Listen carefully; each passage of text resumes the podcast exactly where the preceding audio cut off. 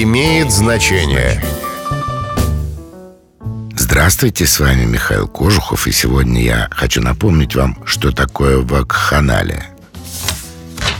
Так римляне называли аргиастические и мистические празднества в честь бога Вахха, Диониса, шедшие с востока через Грецию и распространившиеся сначала на юг Италии, а далее по всей Италии и в Риме. Первоначально вакханалия проходила тайно, под покровом ночи.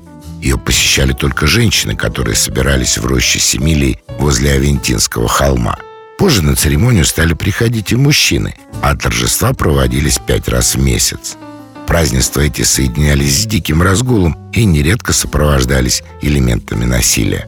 Римский сенат выступал в качестве противника вахханалий в рамках многовековой римской политики по противодействию тайным и подозрительным мистическим сборищам любого толка. Несмотря на тяжелое наказание за вакханалии, они так и не были искоренены.